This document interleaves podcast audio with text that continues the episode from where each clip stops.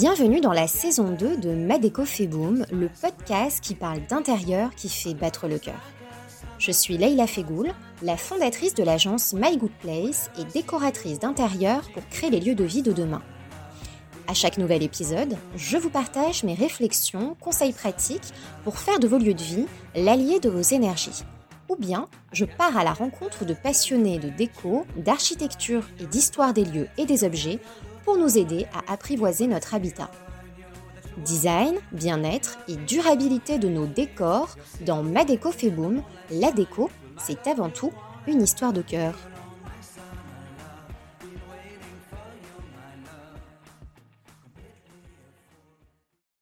Elle est notre alliée contre le réchauffement climatique. Barrière naturelle contre la pollution sonore et visuelle, la nature en ville participe à l'amélioration de la santé des citadins et à la réduction de leur stress au quotidien. Alors pourquoi est-elle chassée, rasée, ignorée dans nos villes? Et comment renouer avec elle en milieu urbain? Mon invité du jour s'est posé toutes ces questions. C'est au retour d'un long séjour à la campagne qu'il ressent pour la première fois son manque de nature en ville. Après avoir passé dix années dans l'immobilier et la digitalisation du domaine, il s'interroge et s'intéresse aux solutions basées sur la nature pour répondre aux enjeux des villes aujourd'hui et demain. Fondateur du blog Daily Green, il s'est donné pour mission de partager des réponses à ces questions et de développer une solution de diagnostic et d'aide à la plantation des arbres en ville en créant 420 arbres. J'ai la joie d'accueillir sur le podcast de Madeco Feboum Hicham Ennakla. Bonjour Hicham, comment vas-tu? Bonjour Leïla, ça va très bien. Je te remercie pour cette invitation. Je suis ravi d'être là. Mais je suis très contente de te recevoir sur le, sur le podcast. Euh, pour la petite anecdote pour nos auditeurs et auditrices, moi j'ai découvert ton travail sur les réseaux sociaux. Tu postes énormément sur les sujets euh, de la nature en ville de façon très large, aussi beaucoup sur les arbres. Alors si tu veux bien, je vais commencer avec une question. Euh, comment la nature est entrée dans ta vie et comment toi tu es rentré dans la sienne alors, j'ai eu la chance, moi, de, passer mes premières années d'enfance euh, à la campagne. J'ai grandi à la campagne.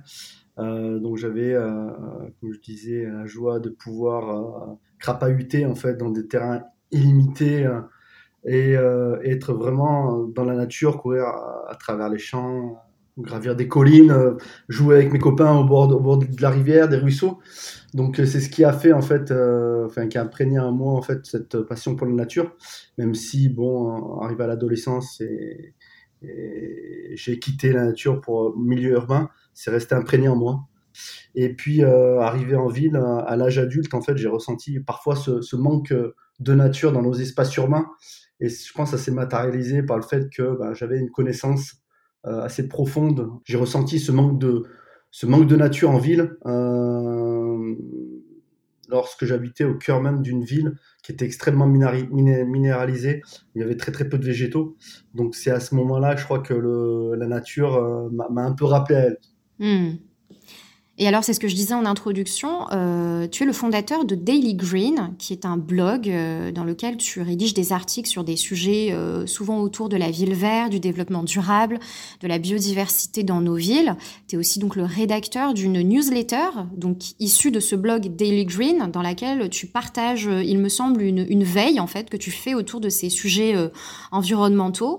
du coup, j'aimerais bien savoir comment est-ce qu'est né ce média? Est-ce que c'est vraiment né justement de ce dont tu viens de nous parler à l'instant, cette, euh, cette nature qui est très présente euh, en toi euh, finalement depuis toujours, j'ai l'impression? Ou est-ce qu'il y a eu un élément déclencheur qui t'a donné envie de créer ce média-là? C'est vraiment l'écriture, je pense, le, point de départ. qui fait, moi j'ai toujours aimé écrire, même, très jeune au lycée, on s'amusait à écrire un peu des petites punchlines de rap, et puis après ça enchaîné avec des, textes, et puis en grandissant, j'ai continué à avoir ce, ce, ce, ce, kiff pour la pour l'écriture. Euh, dans les années 2010, tu sais, tu as, ce, as ce phénomène de blogging euh, qui est apparu avec euh, l'avènement de WordPress qui permettait rapidement de, de, créer un site internet et de publier du contenu. Euh, donc ça, c'est le média. Euh, pourquoi euh, aujourd'hui j'utilise l'écriture pour Daily Et ensuite, j'ai toujours été intéressé par le graphisme, le design, l'architecture. Et les, et les, euh, les sujets qui m'intéressaient le plus, c'était ceux qui étaient inspirés par la nature.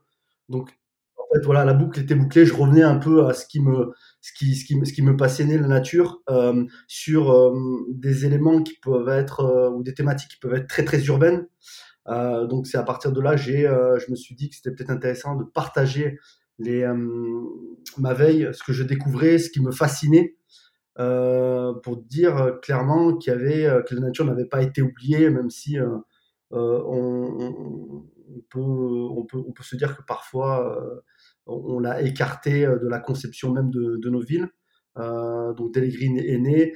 Et puis je crois que l'élément déclencheur, c'est le confinement, le premier confinement euh, de mars 2019, où en fait là, euh, tout s'arrête et on a aussi cette chance, alors je sais que c'est pas évident pour tout le monde, mais de, de se dire qu'à un moment donné, on est au début du printemps et qu'on peut voir les choses évoluer tout autour de soi. Et, et pour revenir au blog, en fait, je me suis dit peut-être que euh, euh, la newsletter, moi j'en lisais pas mal à cette époque-là, était plus engageante et permettait d'avoir un rapport plus, plus, intime avec le lecteur. Donc c'est pour ça que j'ai lancé la newsletter euh, sur cette thématique. Et depuis, j'essaie de, de, publier à peu près euh, tous, les deux, tous les deux fois par mois une, newsletter sur la thématique de nature en ville. Donc c'est très large, c'est toutes les solutions basées sur la nature euh, qui sont appliquées à la ville. Il y en a, des solutions infinies euh, et, et, très inspirantes, très positives dans un moment où en fait euh, on, on a tendance à, à, pointer, et à juste raison, à pointer euh, élément, euh, notre impact très très négatif sur la planète. Quoi. Mmh. Oui, c'est un petit peu comme une forme de réassurance. C'est vrai que face à cette, cette éco-anxiété qui, qui, peut se développer beaucoup chez beaucoup de personnes, finalement, toi, tu t'es rendu compte que même si on n'en parlait pas tant que ça, qu'il existait finalement beaucoup, beaucoup de solutions, en fait, hein, si je comprends bien tout à fait, beaucoup de solutions, beaucoup d'acteurs engagés, euh, beaucoup de territoires qui sont sensibles à ce, sujet-là. Hmm. Et alors, c'est pas le seul projet euh, que tu mènes en faveur de cette renaturalisation des villes, si je peux dire les choses comme ça, euh, puisque tu es aussi le créateur de 420 arbres. Alors, qu'est-ce que c'est ce projet 420 arbres et pourquoi tu l'as appelé comme ça? Alors, moi, je sais, mais c'est vrai que nos auditeurs et auditrices ne savent pas, donc ce serait intéressant d'avoir un peu ton explication là-dessus. Euh, bon, alors pour t'expliquer, pourquoi 420, en fait, je, voulais quelque chose qui soit un peu marquant. Et le magazine Nature.com avait, euh, avait, avait, publié en 2015 le nombre d'arbres euh, qu'il y a sur la planète. Et si on le divisait par le nombre d'habitants, on tombait à peu près à 420 arbres. Je trouvais que la thématique était très marquante. si on ramène ça au nombre d'arbres par habitant en ville, on est à 12 arbres par habitant en ville. Et euh, je me suis dit que c'était intéressant de travailler sur cette thématique, d'augmenter euh, le nombre d'arbres en ville. Donc voilà un peu pour la, petite histoire de 400 arbres. Et euh, 400 arbres, en fait, c'est un, un, projet qui découle un peu des Daily fort de cette expérience de, de, veille et d'études, parce que c'est vraiment une sorte de, de terrain d'études et de connaissances pour moi. Je me suis dit que j'avais envie de m'engager dans quelque chose d'un peu plus concret. Euh, c'est pour ça qu'aujourd'hui, je travaille sur, sur ce projet-là, qui est un projet de diagnostic euh, des espaces verts disponibles dans le domaine privé, euh, avec un outil euh, sous forme d'application qui est un outil d'aide à la décision. C'est-à-dire qu'en fait, avec cette application, on va pouvoir faire en connaissance de cause le, bon choix, le bon arbre au bon endroit, et on participera ensuite à, la plantation des, espaces disponibles. On s'adresse vraiment aux, espaces privés, aux espaces verts privés. Donc, là, en fait, le concept, c'est finalement euh, d'identifier peut-être les zones dans lesquelles euh, nous autres particuliers euh, pouvons planter un arbre et si la zone le permet, en fait, d'identifier l'espèce, en fait, c'est ça? Exactement, tout à fait. Aujourd'hui, on s'adresse principalement aux, résidences, aux copropriétés, puisqu'aujourd'hui, on sait que la moyenne des espaces verts privés en ville se situe autour de 50 à 70 euh, euh, dans, le domaine privé.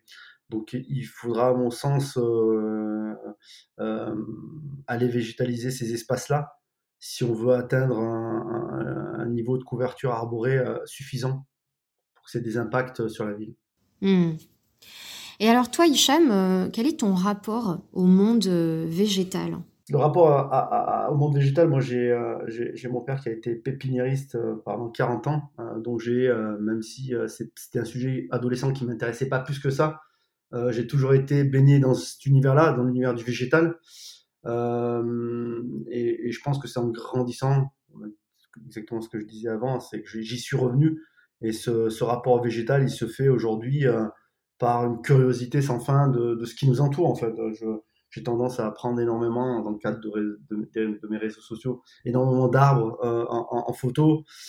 Euh, J'invite à utiliser PlanteNet, d'ailleurs, qui est une, application qui a été développée sur Montpellier pour pouvoir identifier les, végétaux.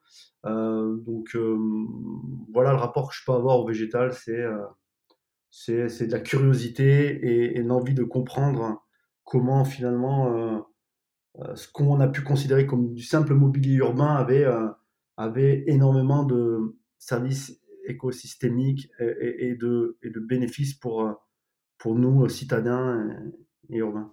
On sait finalement très peu de choses sur le monde végétal, non? Oui, je pense que clairement, on ne sait pas beaucoup de choses. Il y a beaucoup de choses qui sont au niveau des arbres qui sont. Qui sont en, tout cas, la connaissance euh, a, s'est vraiment développée ces dernières années, euh, mais euh, on a encore plein de, petits points obscurs sur, sur, sur, le, végétal. Donc, c'est là où c'est intéressant. Après, sans en être un spécialiste, monsieur tout le monde peut tout à fait s'y intéresser, finir par, par, être passionné par, par ces êtres vivants qui nous entourent, qui sont d'ailleurs un peu invisibles. Oui, tout à fait. Euh, alors justement, je rebondis sur ce que tu disais justement tout à l'heure sur euh, la création de contenu que tu peux faire sur les réseaux sociaux. Tu l'as dit toi-même, tu parles énormément de tous ces sujets qui tiennent à cœur. Euh, tu cherches à informer, tu fais de la veille et tu le partages sur les réseaux sociaux, notamment sur LinkedIn pour ceux qui, qui souhaiteraient te, te suivre. et tu as fait référence dans l'un de tes posts au lien qui existerait entre des morts prématurées et la présence plus ou moins importante d'espaces verts dans les villes. Est-ce que tu peux nous en dire un petit peu plus? Est-ce que, est que tu as découvert des études sur le sujet? Et, si oui, qu'est-ce qu'elles nous disent, ces études?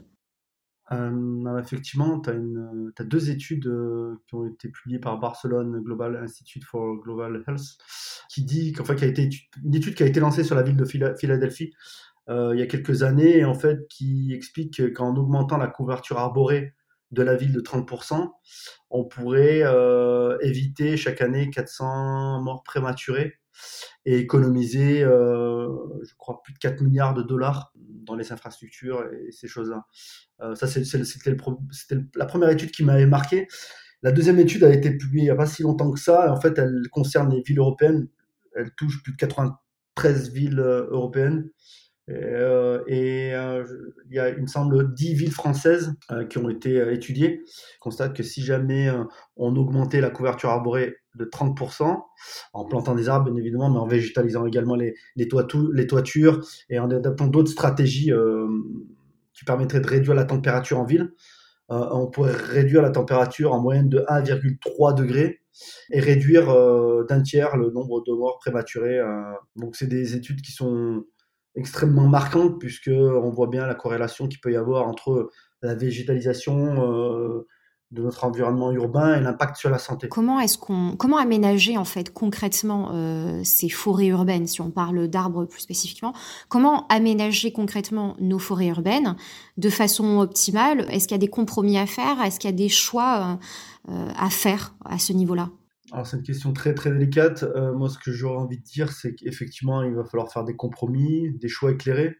Euh, je dirais qu'il y a deux choses sur lesquelles il faut, insister. C'est que je, pense qu'il faut sortir en fait du cloisonnement des différentes euh, des différents corps de métier et, les amener à travailler ensemble. C'est-à-dire que à mon sens il faudrait qu'il y ait des spécialistes du bâtiment qui travaillent avec des spécialistes de l'eau, de la végétalisation, enfin voilà, essayer de, que tout le monde puisse communiquer pour pouvoir déjà euh, conceptualiser un, et réfléchir en fait entre euh, l'équilibre qu'il peut y avoir entre la densification de la ville et, euh, et l'implantation d'espaces verts.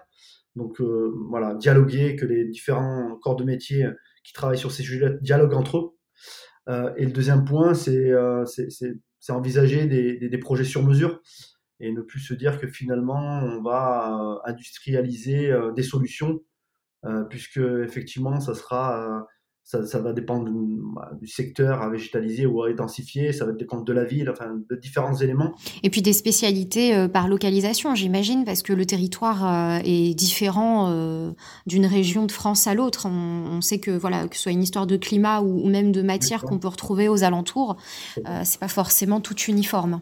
Exactement, tout à fait. Le citadin a-t-il un rôle à jouer dans cette renaturalisation de la ville individuellement? Moi je, moi, je pousse un peu, je pousse à, ce que justement, oui, le citadin puisse participer, hein, puisse participer à, ces projets-là, puisque c'est finalement nous qui vivons là. à mon sens, on a trop laissé, laissé faire construire, laisser construire la ville sans, sans, sans, sans, les citadins, sans ceux qui habitent. Donc oui, j'invite vraiment à tous ceux qui ont la motivation, l'envie de, s'engager. Euh, je sais qu'il y a de plus en plus de municipalités qui, qui, font, qui font des études, qui font des consultations auprès, auprès des résidents. Et je pense qu'il faut s'engager. Après, il y a aussi un engagement qui peut être fait euh, à l'échelle de son, de son quartier, de sa résidence. Dans le cas de 420 c'est un peu le sujet, c'est engager un peu les copropriétaires à s'intéresser à leur résidence, qui a toujours des espaces qui, peuvent être disponibles, et, euh, engager euh, ces personnes-là dans, dans ces projets-là me semble euh, très important. Alors, je sais qu'il y en a, enfin, moi je le constate un peu autour de moi, euh, beaucoup de personnes sont très intéressées aussi par cette question de, de voilà, de revégétaliser la ville. Euh, moi-même qui, suis à Paris, je me rends bien compte que euh, finalement ce, ce, manque d'arbres, de, végétation, etc., ça, ça pèse au quotidien. Mais qu'est-ce qu'on peut faire concrètement à l'échelle individuelle Est-ce que euh, certains se posent des questions à savoir est-ce qu'il il y a des solutions d'un point de vue euh, j'en sais rien moi par exemple installer son, son propre potager urbain, euh, euh, planter à son balcon certaines, certaines plantes pour attirer certains insectes? Est-ce qu'il y a des choses en fait concrètement que le citadin à son échelle individuelle peut faire, qu'il vive dans une maison avec un petit jardin ou qu'il soit en appartement? À l'échelle individuelle, oui, je pense que c'est des très bonnes solutions que de, de, de, de vouloir végétaliser son balcon, essayer d'engager sa résidence dans des jardins partagés dans des composteurs, toutes ces choses-là. Je trouve que c'est hyper important à l'échelle individuelle. Après, euh, on peut aussi encourager à ce que les gens soient, aussi engagés lorsqu'il y a des, euh, on souhaite couper des arbres pour euh, telle et telle raison. Essayer de, de, de comprendre s'il n'y a pas d'autres solutions. C'est là où on sent quand même qu'il y a de plus en plus de gens qui sont engagés dans ces sujets-là et que et qu'il y a une sensibilité de plus en plus forte là-dessus. Après, euh, je pense que c'est vraiment à l'échelle d'une ville que les choses doivent être faites. Euh, chacun de son côté peut effectivement faire, et, moi j'encourage euh, tout le monde à, s'intéresser à, ce qu'on peut, peut faire en termes de végétalisation, mais ça reste quand même à l'échelle d'une ville qu'on pourra vraiment mesurer les impacts. Donc, il y a de plus en plus de sensibilité sur ces sujets-là. J'ai l'impression qu'il y a de plus en plus de gens engagés. et puis, il y a surtout beaucoup de penseurs, d'acteurs qui aujourd'hui sensibilisent euh, les gens là-dessus. Hmm. La première étape, finalement, c'est peut-être celle aussi de s'informer par soi-même, tu penses? C'est ce, que tu, c'est ce que tu dis dans ton propos? Bah, Oui, je pense, parce que du coup, euh, c'est toujours pareil, c'est un peu compliqué d'être sensible à quelque chose qu'on ne connaît pas. Euh, donc, si jamais on, on enfin, si on est intéressé par les arbres, si devant chez soi on a un magnifique arbre et, que, et que si tu t'imagines, par exemple, que demain quelqu'un viendrait le couper, si jamais tu ressens rien du tout, bon ben. Hmm. Et pour toi, Hicham, c'est quoi ta conception euh, de ville plus naturelle? Plein de choses qui, qui, à mon sens, sont importantes, qui, vont, qui sont vraiment liées à, une, ville, ville nature euh, ou nature en ville. C'est euh, une ville sécurisée où en fait on va pouvoir se déplacer plus facilement. une ville qui est conçue pour les enfants, euh, qui permet euh, d'avoir des grands espaces pour que les enfants, les enfants puissent jouer, courir en toute sécurité, pouvoir se déplacer à pied, en vélo, euh, toujours dans ce concept de sécurité. C'est une ville également qui, qui permet à un chacun de pouvoir avoir alors ça, c'est, je fais un peu référence à la ville du quart d'heure, à 15 minutes de chez soi, l'école des enfants, les espaces pour, pour aller travailler, son bureau, euh, l'accès à l'alimentation, voilà, dans un périmètre de 15 à 20 minutes de pouvoir avoir, pour pouvoir se déplacer plus facilement sans avoir à prendre la voiture pour pouvoir aller de l'autre côté de la ville. Donc ça, c'est un des, euh, ça c'est la conception que j'apprécie euh, de la ville, donc une sorte de ville de quart d'heure. Et puis bien évidemment après la ville végétale, et végétale. Et j'aime bien la règle de Cécile Konijenjik, alors je ne sais pas si je prononce très bien, mais qui définit une règle de 3, 30, 300, 3, 30, 300, en fait, qui, qui dit qu'on devrait pouvoir de chez soi avoir trois arbres, habiter dans un quartier couvert 30% de couverture arborée, euh, et euh, habiter à, à, peu près 300, 300 mètres d'un espace vert ou d'un parc. Et je trouve que j'avais posté ça sur, sur, sur, sur, LinkedIn dernièrement. Et je trouve que ce concept est, très intéressant parce qu'il permet de recentrer euh, les objectifs de végétalisation des villes. C'est se dire, ben voilà, pour que chaque citadin puisse équitablement avoir accès à des espaces verts très près de chez lui. Donc, la, ville, la ville naturelle euh, intègre d'autres, d'autres éléments qui, qui, qui, sont plus centrés sur, euh, sur le citadin. Hmm. Oui, comme tu venais de le dire, effectivement, ça inclut aussi euh, une facilité de, de mobilité, de, de, rencontres vers différents points de la ville. ça englobe tout ça finalement. On n'est pas juste sur de la verdure en tant que telle. Exactement en fait, ce sera, ça, sera, ça nous permettra juste d'avoir beaucoup plus d'espace pour végétaliser. C'est évidemment, on, a moins de parking, on a peut-être moins d'espace routier, euh, quand c'est possible, bien évidemment. Hmm. mais c'est intéressant ce que tu dis, parce que finalement, dans cette conception de, de, ta ville, celle que tu, que tu imagines, Hicham, euh, finalement, il euh, y, a, y, a, donc cette, liberté de circulation que tu évoques, mais finalement, on se rend compte que par effet ricochet, ça a aussi indirectement un, effet sur tout le reste et sur finalement le développement durable euh, et puis euh, les, questions climatiques. C'est exactement ça, c'est que moi je parle, euh, je parle très peu de, ces problèmes climatiques, mais sous-jacent dans, dans, la thématique de la nature en ville, c'est tout à fait ça, c'est répondre vraiment à ces enjeux-là. C'est-à-dire que plutôt que pointer constamment les problématiques qui sont avérées et qui sont importantes de rappeler, le concept même de nature en ville intègre même ces solutions-là. Donc, mmh.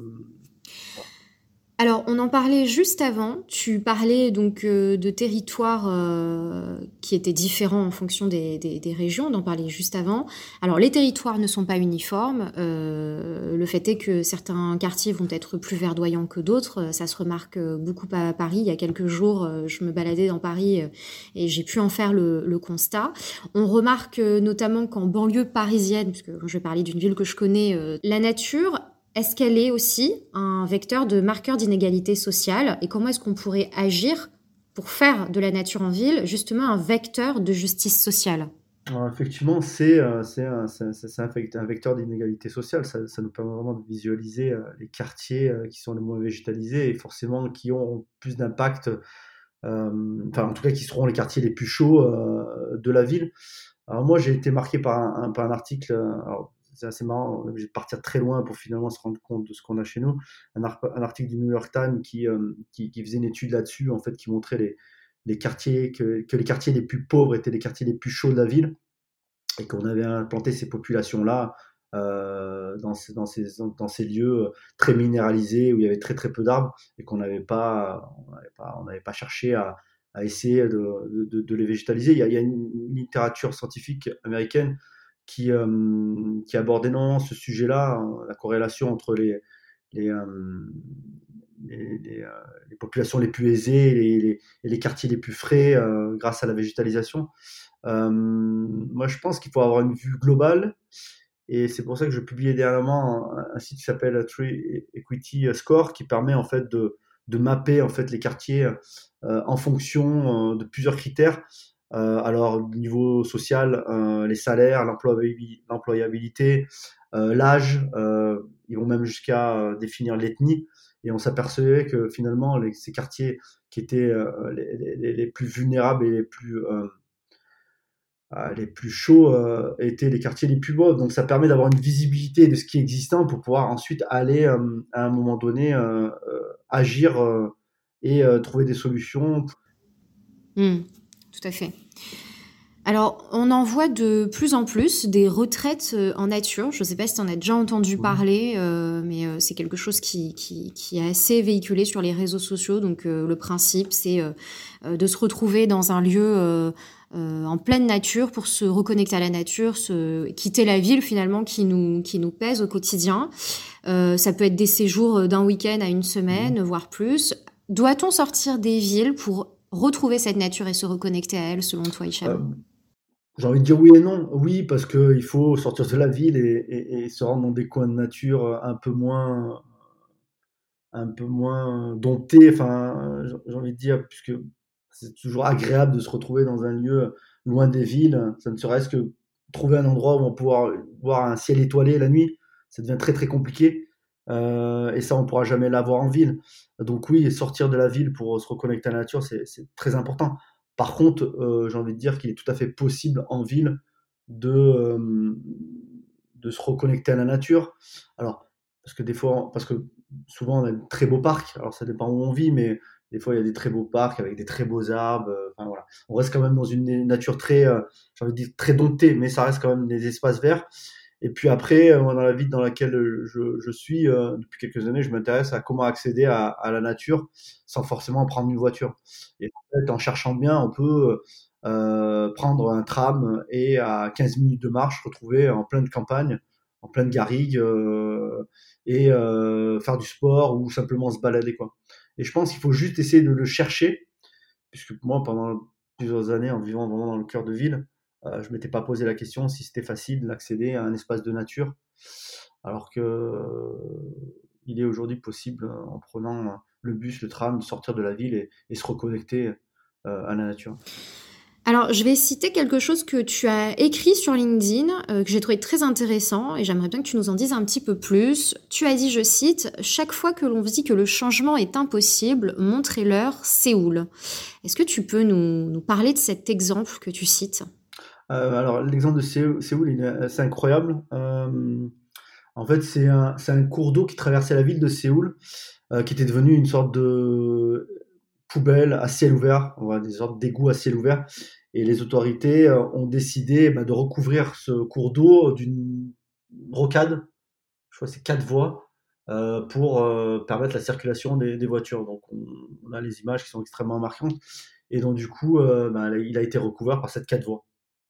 Et en fait, euh, euh, au début des années 2000, les autorités ont fait un peu marche arrière, ont détruit cette, cette rocade, ont redonné vie à ce cours d'eau en l'améliorant, en l'aménageant, euh, avec de très beaux espaces verts, en permettant à la biodiversité de se réinstaller. Alors, ils parlent de, de, poissons et d'oiseaux qui viennent, qui viennent se, se réinstaller dans cet espace-là. Donc ça, démontre bien qu'en fait, on, on, est dans une période où où tout, tout, est possible. C'est-à-dire que c'est pas parce qu'à un moment donné, on, on nous dit que cet aménagement n'est pas possible, ça, elle, est, beaucoup trop contraignante que c'est pas possible. Et en postant ça, je me suis aperçu qu'il y a énormément de commentaires de projets qui sont même en France, qui sont soit en cours, soit en réflexion ou qui ont été réalisés.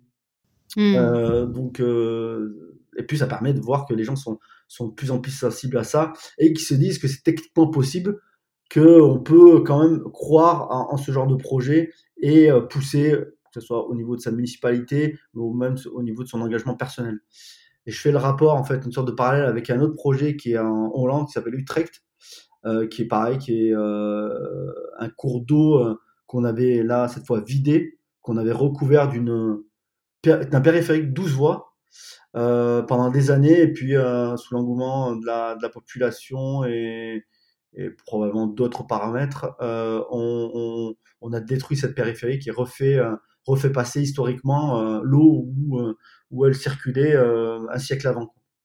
Et, hmm. et, c'est quelque chose de très très marquant. Visuellement, c'est magnifique. Et ça montre que, que le monde est en train de changer à ce niveau-là. Hmm. C'est un exemple de résilience? Je pense que ouais, c'est tout à fait ça. C'est c'est le mot. C'est vrai qu'on a tendance à avoir des discours, euh, des discours assez euh, euh, défaitistes, fatalistes. Ça, ça, fait, ça fait du bien de voir qu'on a des preuves concrètes de projets qui, qui, qui, qui, en sont arrivés là. Et je pense qu'il faut les mettre en valeur, c'est-à-dire en parler, en parler quand c'est possible, parce que ça donne, ça donne, ça, ça, inspire et ça, ça, ça démontre que c'est possible. Qu'on, des projets qui, qui naissent de, de la volonté de personnes engagées. Hmm. Alors, tu as eu l'occasion de participer à un TEDx à Montpellier, j'ai vu, que j'ai visionné d'ailleurs, pour parler des, différentes solutions qui s'offrent à nous au quotidien pour, pour faire entrer la nature dans, dans, notre ville, en milieu urbain. Euh, donc tu as parlé de plein de solutions possibles. Est-ce que tu pourrais nous donner quelques exemples euh, très concrets euh, aujourd'hui applicables pour, voilà, pour cette, cette nature en ville? Ah, Il y, en a, y en a un auquel je pense qui est le concept de la ville éponge. Alors en fait, je vous invite à, consulter justement ce, ce, projet qui est fait en Chine dans la ville de Jinhua. et en fait, c'est un parc qui, qui durant les boussons est complètement inondé voilà, qui est complètement inondé, qui est sous l'eau. Et durant les périodes sèches, est un parc ouvert où les gens peuvent euh, se balader, peuvent faire du sport, euh, voilà. Donc euh, avec des passerelles qui passent au-dessus du parc pour pouvoir se déplacer. Dès que dès que le parc dès que le parc est inondé. Donc en fait, l'idée c'était de finalement de permettre à l'eau de s'infiltrer dans les sols, de désimperméabiliser les, les, sols et, et, permettre à l'eau de circuler. Donc d'où ce, ce, concept de ville éponge une ville en fait qui, est un peu multifonction, c'est-à-dire que qui, des zones qui peuvent être inondées quand il y a de la pluie, et puis être un parc durant les, saisons sèches. Quoi. Donc voilà, c'est celui qui me marque le plus, et puis graphiquement c'est très très beau, le, le projet euh, urbanistique est, fantastique. Donc c'est le parc Yan Wing Zoo, c'est un projet qui a été euh, réalisé en Chine, la partie Est. Hmm, on mettra, on mettra l'exemple euh, dans la note de l'épisode pour ceux qui, voudraient peut-être voir euh, à quoi ça ressemble. D'ailleurs, on mettra ça également sur les réseaux sociaux pour euh, faire référence à ce, que tu, à ce que tu nous donnes comme exemple. Alors, nous arrivons à la fin de cet épisode de podcast et je termine souvent mes interviews en posant une question un tout petit peu plus personnelle. Du coup, j'ai envie de te poser euh, une seule question à toi, Hicham. Euh, quel, est le rôle qu'a joué la nature dans ta vie à toi? Hmm, C'est une question intéressante. J'ai envie de dire, elle a créé un équilibre. Elle a créé un équilibre pour un, citadin qui côtoie euh, beaucoup de surfaces inertes. la nature vient rééquilibrer en fait un peu ce, ce, manque de nature qu'il peut y avoir.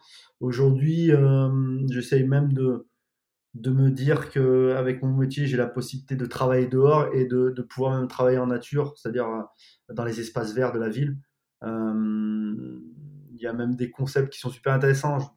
J'étudie la, la réunion en marchant dans des espaces verts plutôt que rester dans des, dans des espaces fermés pour faire une réunion avec ses équipes, de pouvoir bah, partir marcher euh, dans un parc semble euh, une sorte de, d'alternative.